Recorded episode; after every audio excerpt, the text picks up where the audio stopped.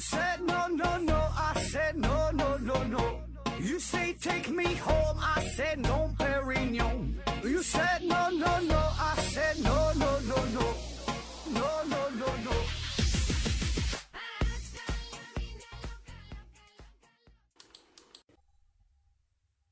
拼命探索，不计后果。欢迎您收听《思考盒子》，本节目由喜马拉雅平台独家播出。今天呢，还是回答听友的问题。先留言哈，先留言，留言留完言之后再听节目。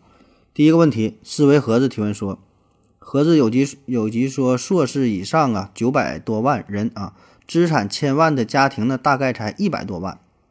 那北上广深一套房啊，一千多万左右，这明显。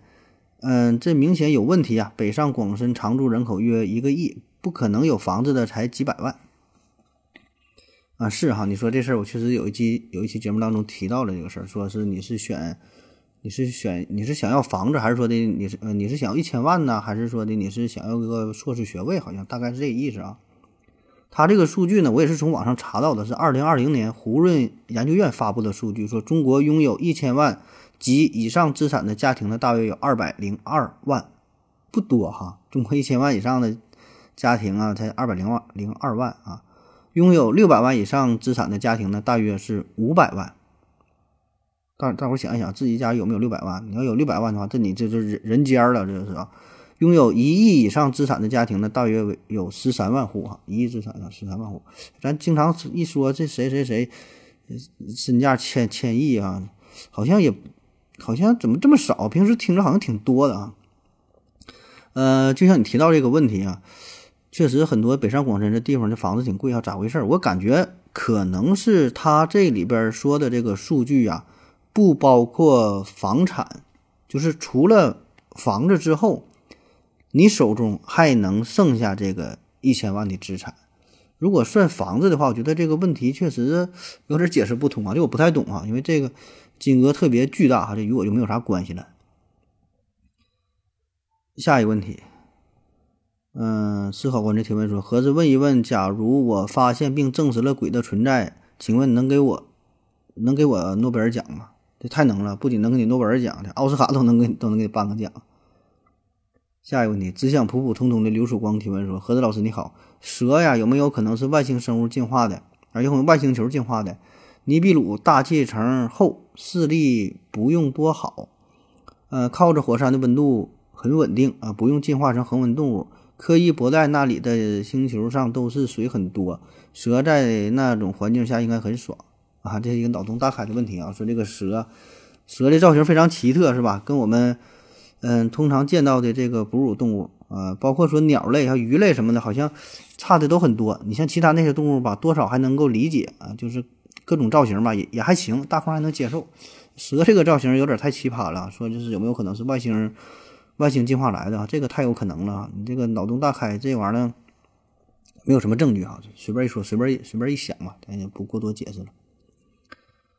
呃，下一个问题啊，海绵宝宝里的章鱼哥提问说：介绍我比你啊，介于啊，介于我比你大十多岁，亲切的称呼你盒子老弟。啊，应该可以吧？这太行了，叫啥都行。嗯，我是你先，我是先听的刘院长，然后再关注到的你。起初听你节目啊，觉得你这个人说话舌头还没捋直就敢出来做主播，所以呢，难得听了几集。但渐渐的，刘院长那边半年没去了啊，听喜马拉雅的时间都放在你这里。现在呢，我也提个问题，希望你回答一下。据说呀，很多僧人呢是开悟以后就成了高僧。你觉得世上有没有所谓大彻大悟的人？大彻大悟哈，嗯，大彻大悟，大彻大悟，这本身就是一个定义的问题。你说啥叫大彻大悟，对吧？啥叫想开了？啥叫看淡了？啥叫悟了啊？很难去定义，对吧？或者说每个人的理解它不一样啊。有人感觉我自己我悟了。但别人一看着，这不傻逼吗？对吧？所以每个人对于悟的这个理解也也不一样。那我们绝大多数人，我觉得都没有大彻大悟，很少，很少有有有有大彻大悟的。你现在但凡叫个人哈，你问他的话，他都都会觉得自己的生活非常的迷茫啊。不管是穷人富人啊，不管是身在某个职业某个岗位啊，是位高权重的还是如何如何，他都挺迷茫的。对吧？就关于死亡这个问题，他可能就难以逃避啊，所以很多人并没有悟啊。当然也会有极少数的吧，有极少数人可能算是悟了，说出家了啥的也有，这个咱不知道啊，保证有，但我觉得挺少的。嗯，你看咱说这个释迦牟尼啊，释迦牟尼他本来是一个王子，身份极高，但是生活也没有什么意思吧，天天教授仁义，就这么点屁事儿。呃，而且呢，每天还会面对着生老病死啊，有各种的苦恼，自己也逃脱不了死亡。那么慢慢的，他就放弃了。皇皇族的王族的生活，开始出家修行悟道，哎，最后人家就悟了嘛，对吧？我觉得这个是大彻大悟呗。你说大彻大悟，释迦牟尼的大彻大悟，那有很多人呢是因为出家之后变得大彻大悟啊，也有一些人呢是因为这大彻大悟呢去出家。当然这俩事儿呢并不完全画上等号，但是通常呢我们会觉得出家人可能跟这个开悟啊，呃，会联系的更多一些啊。那还有一类人大彻大悟之后呢选择了自杀啊，就感觉活着没啥意思，看透了。啊，当然，我们其他我们这些外人可能不太理解。既然你连死都不害怕，那还有什么怕的呢？对吧？为什么害怕活呢？是吧？不理解啊，好好活着呗。其实呢，这个我们对于生死这个问题，每个人理解确实不一样。加缪加缪就说过嘛，真正严肃的哲学问题只有一个，那就是自杀啊，就是自杀。真正严肃的哲学问题，就是你想研究生命，你想研究哲学，研究这些事儿，其实就是关于生死的事儿。就问你一个问题，你为什么不去死呢？对吧？当你思考这个问题能想明白了，那你就大彻大悟了啊！当然，我们绝大多数人都没想明白自己为什么而活，自己为什么不去死，对吧？你可能会贪恋很多东西，但是这些东西真的是值得你贪恋了吗？对吧？再往深了问，是什么什么滚滚红尘红尘红红尘当中这些事儿，这些羊肉串、这这火锅、啤酒啊，这么多美女，真的值得留恋吗？好像也不是啊！所以你为什么而活呢？想不明白。啊，所以这这这，我们每天都在纠结这些事儿啊，算不了大彻大悟啊。嗯，那再有一个代表性，我觉得大彻大悟的是谁呢？就是这个山河大神呐，山河大神。前一阵这个词儿挺火啊，就是聚集在山河这个地方，就是广东嘛，山河一个打工的啊，都在这地方混啊，天天属于嗯混混混吃混吃等等死这波人啊。但我觉得这帮山河大神真的是大彻大悟了，看淡了人生啊。每天呢就吃一碗挂壁面，然后呢就是上网，你悠闲的晒晒太阳，消磨消磨时光。我感觉这真是大彻大悟了啊！当然，他的朋友、他的家人，包括我们这些人，我们都对他也不理解啊。这个人生怎么能这样呢？这活着有什么意义？不知道啊。但是人家觉得很快乐啊，人家也是悟了啊。啊，下一个问题，痴心妄想提问说，为什么女字旁的这个字儿这么多，男字旁的几乎没有几个？呃。男女俩字做偏旁，哎，这个确实如此啊！你看女字旁这个字，咱能举出很多例子，对吧？妈妈的妈，呃，奶奶啊，姑姑、姐妹，还有一些别的什么字儿哈，那啊，这个你，还有什么，反正很多很多，对吧？女字旁字，但是男字旁的字儿，我一个也想不起来哈。舅舅的舅，这算不算男字旁？反正有个男字啊。那这什么原因呢？就得从男女这两个字儿说起。你看“女”这个字儿吧，它是一个独体字啊，非常简单，几笔？三笔吧。算三笔还是四笔啊？这个字独体字，写的呢也是一个女人的形象。你仔细看这个，感觉是有点像一个女的站在这块儿，亭亭玉立的，个儿还挺高，胸部呢向外突出。女啊，男这个字呢，它就不是了。男的最开始呢，它并不是代表单纯的说男性，代表这种性别。它强调的是啥呢？是一种劳动力。它强调是这个点，干活啊，田嘛，上边一个田，下边一个力，就是在田地里干活啊，力量啊。这个呢是一个合体字啊，这个是男强调的这个点，就跟这个性别关系并并不大啊。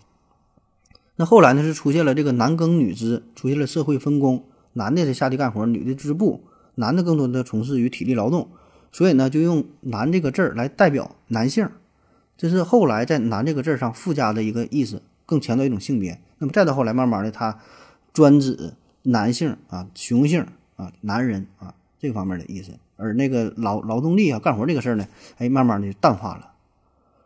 所以呢，这个是男和女这两个字的区别。那么你想想，在造字的时候，这个事儿一定是非常非常早，对吧？可能在这个社会分工之前就已经出现了。所以呢，那个时候造字的时候，用女这个字作为偏旁造字的很多，但是用男作为性别来造字很少，对吧？因为那时候它代表劳动力啊，它并不代表男女啊。那么说用什么字代表男性呢？其实呢，就是单立人。啊，就是人啊，人搭立人这个字儿，当然，这个人这里边呢，可并不是说专门代表男人，它只是代表人。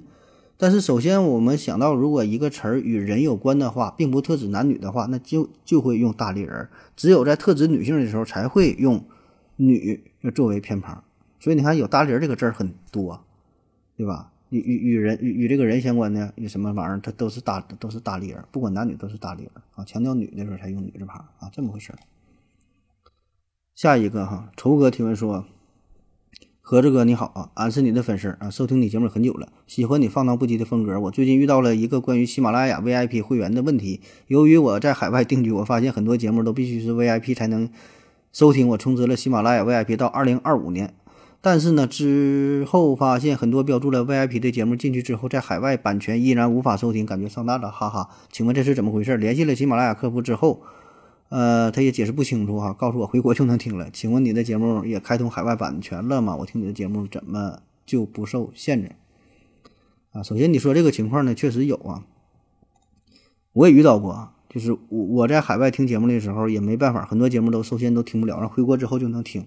具体问是具体为啥呢？我也没整明白。问这个喜马拉雅，他说的也是，这玩意儿说的这玩意儿真听不懂啊！是是他说那些话，所以也没啥好的办法，你只能回到国内听了。那至于咱们的节目，我这节目当然就比较特殊了，你在哪都能听，你在哪你你就你不出太阳系，基本基本都能听，都都有信号，你放心听吧。下一个节目，郭伟兔提问说：何老师，请问摩托车滑动离合是什么原理？作用大吗？你们这问题问的我也是醉了啊！这都是什么玩意儿？摩托摩托车的滑动离合啊，很专业哈，很专业。这摩托车事儿我也不太懂，我净开车了，净开劳斯莱斯啥的。嗯，我跟你说一说，这离合是干啥的？不是滑动离合嘛？咱先说离合，离合这都不陌生对吧？汽车有离合，这个摩托车有离合，换挡的时候啊，你不都得用到这个离合吗？简单的说呢，离合，你看这个非常形象哈，离合哈，就像开关一样啊。它就控制着负责这个，呃，传递和切断发动机传输到变速箱的动力。因为发动机这个劲儿，它直接不是连在车轱辘上的，对吧？那它就固定固定不变了，它只能是这个这个速度啊，只能靠单纯转速来调节，呃，这个车轱辘转速，对吧？那不行，得有这个变速箱，你得调节这个速度的快慢。那发动机呢，就是呃这个离合呢，就相当于在中间呢有一个传接的作用，传接的作用，然后呢可以让你换挡。那么离合就是提供了这么一个缓冲的区间啊，换让你换挡的更加的平顺。那么普通的离合和这里强调的滑动离合有什么区别哈？本质上一样，都是换挡嘛，道理差不多。但是滑动离合呢，可以粗略的理解成它这个缓冲区域就更大，起步啊换挡的时候啊，感觉更加的平顺，可以让这个骑手啊更好的控制车辆啊。当然这个一般都是比较高端的摩托才有啊，一般的小摩托这是没有的啊。那普通跟普通离合相比，滑动式离合呢，最主要的这里边就多了一个呃啮合的齿轮组啊，就是一个斜的齿轮组合啊，这样呢，它就可以将逆向的扭力啊暂时给忽略掉。那么在换挡的过程当中呢，就会表现得更加的平稳啊，就是你连续降档也不会出现打齿或者是强烈的顿挫感啊，因为你总骑摩托你应该明白对吧？你要降档的话，迅速的降档，跳档再往下降的话，会有什么打齿。顿挫感，这车往前一穿一穿一顿一顿的，很不舒服啊。普通离合没有这个功能，它就是单单纯的这个呃动力的一个传输，而这个滑动式离合呢，哎，就避免了这种情况啊。下一个刘明 IP 提问说：何子老师啊，你好，我朋友生日，希望呢你替我说一声祝福他生日快乐，滨吉南生日快乐，华侨九二班同学的祝福啊，行，祝你生日快乐。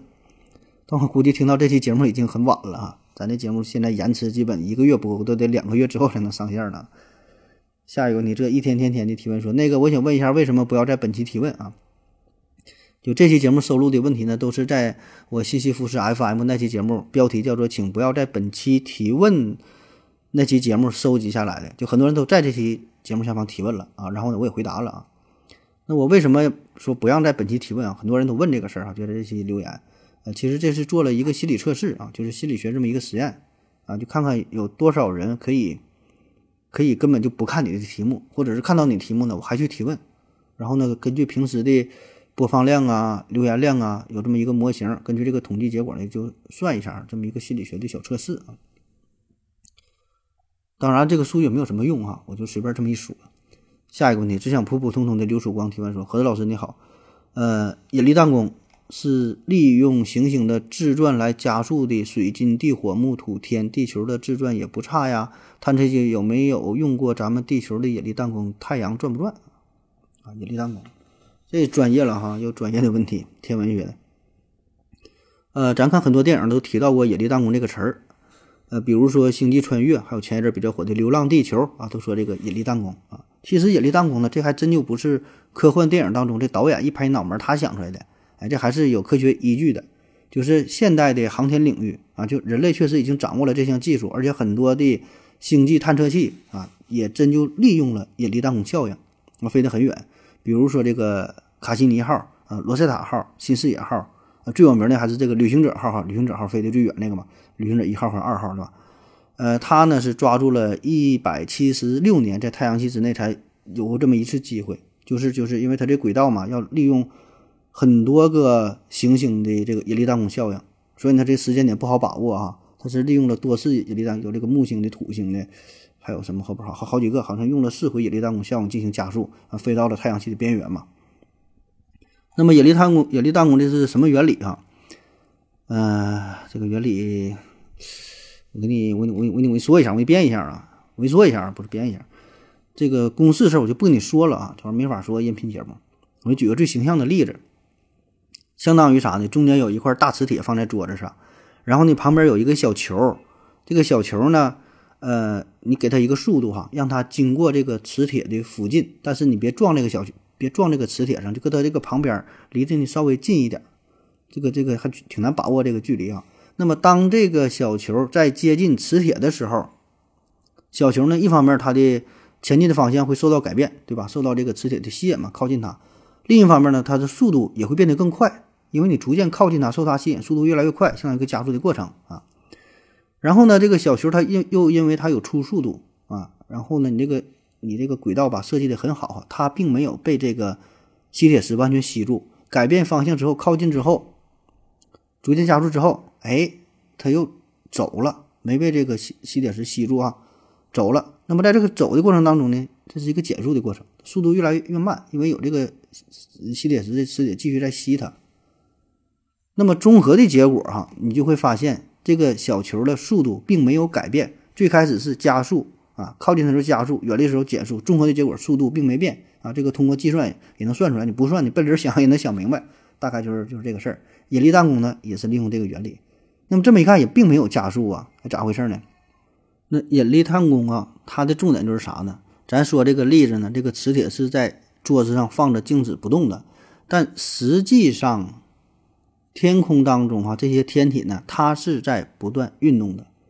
所以呢，你设想一下，如果这个磁铁也是在运动的话，那么这个小球的速度可就不是不变的了，它会因为磁铁的吸引改变方向、改变速度，就磁铁带着它啊，给它一给它一个给它一个加速的过程。那么这样的话呢，它不就变得更快了嘛？那么引力弹弓呢，就是这个道理，对吧？天空当中天体都是这么在运动着的，它的引力弹弓效应啊。那么至于说地球啊是否说的被用作引力弹弓，就是理论上当然也可以了。任何一个天体质量足够大，对吧？轨道计算好了都可以。但是说真正利用地球这个做引力弹弓，好像还没听说过。因为啥？咱发射探测器都是往远了飞，对吧？要不然你往是太阳这边飞，要么往太阳系外边飞，往哪个这个其他行星上飞？你搁地球这会儿，你跟他较啥劲呢？你自己跟自己玩引力弹弓，给自己崩了，你得。下一个问题，思考观者提问说：合着问个问题。最近呐，那火最近很火的那个那个合成淀粉的事儿啊，请问你有什么看法？是不是很懂啊？能不能通俗解释一下？啊，这是之前很火的一个事儿。九月份的时候嘛，爆出这么一个新闻，说，呃，中国科学院天津工业生物科技研究所有人呢，就是用这个二氧化碳合成淀粉嘛，说在淀粉合成人工合成方面取得了重大的突破性进展，在国际上首次在实验室之内实现了二氧化碳。到淀粉的从头合成啊，就是这个新闻简短的一个报道。呃，然后有人这就就是就说这个就是用这个用这个西北风哈变成了大馒头啊。二氧化碳这咱都知道，咱喘气儿嘛，呼出这个气儿二氧化碳啊，感觉没有没啥用。淀粉呢，这咱也都听过，对吧？天天吃东西就有淀粉，土豆子啊、地瓜呀、吃大馒头啊，主要成分不就是淀粉吗？就是非常重要的食物的来源。那么说能用二氧化碳合成淀粉的话，这不就意味着以后咱就不用种地了，还整啥呀？对吧？就喝西北风嘛，对吧？这个真是哈，喝西北风，西北风变成大馒头。那通常情况下呢，这个淀粉的合成都是通过农作物啊光合作用，然后呢吸收太阳光，加上二氧化碳啊，进行水呀什么玩意儿发生一些生物化学反应啊，最后沉淀变成了变成了这个这个淀粉啊。淀粉实际上本质就是一种高分子的碳水化合物啊，主要由碳、氢、氧这三种成分组成。所以呢，你看它这事儿讲理啊，淀粉的主要成分是碳、氢、氧，那二氧化碳里边有啥呢？碳和氧啊，就差个氢。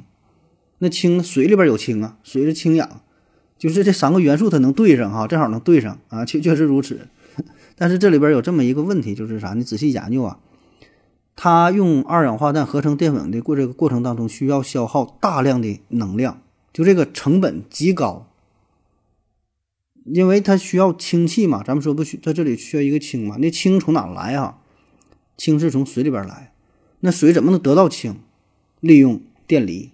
水电离生成氢气和氧气，然后呢，再把这个氢作为原料啊，这样的话才能说后续的反应，要不然直接用水里的氢，它它它是跟那个氧是在一起的，你抠不出来，只能用电离。但是这个电量消耗的电量非常非常大啊，然后说才用这个再把这个氢和二氧化碳啊，利用一些催化剂发生什么什么反应，生成的是那个甲醇啊，甲醇啊，再利用甲醇后边再有什么反应，再合成的这个淀粉。啊，所以这个道理确实是这个道理，但是中间这个事儿，中间一些细节呢，很多人我们就忽略了啊。所以呢，综合来看，它现在的这个成本极高，效率极低，能耗非常大啊，它需要用到电呐，用到这个电离呀，所以这个代价只能是在实验室当中进行啊，没法进行推广，没法进行扩大化，离真正的你西北风变馒头那还远着远着去了，就是成本太高了啊。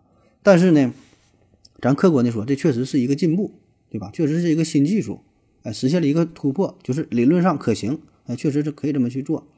但是说后续啊，再怎么回事了，那你慢慢来吧，啊，也也不像媒体说吹的那么那么玄乎啊。起码我觉得短时间之内，这种技术还不可能代替传统的农业种植啊，真把空气变馒头啊，这这远着呢。这个好了，感谢您各位收听，谢谢大家，再见。感谢您的聆听，如果你也想提问的话。请在喜马拉雅平台搜索“西西弗斯 FM”，在最新一期的节目下方留言即可。欢迎您的参与，我在这里等你哦。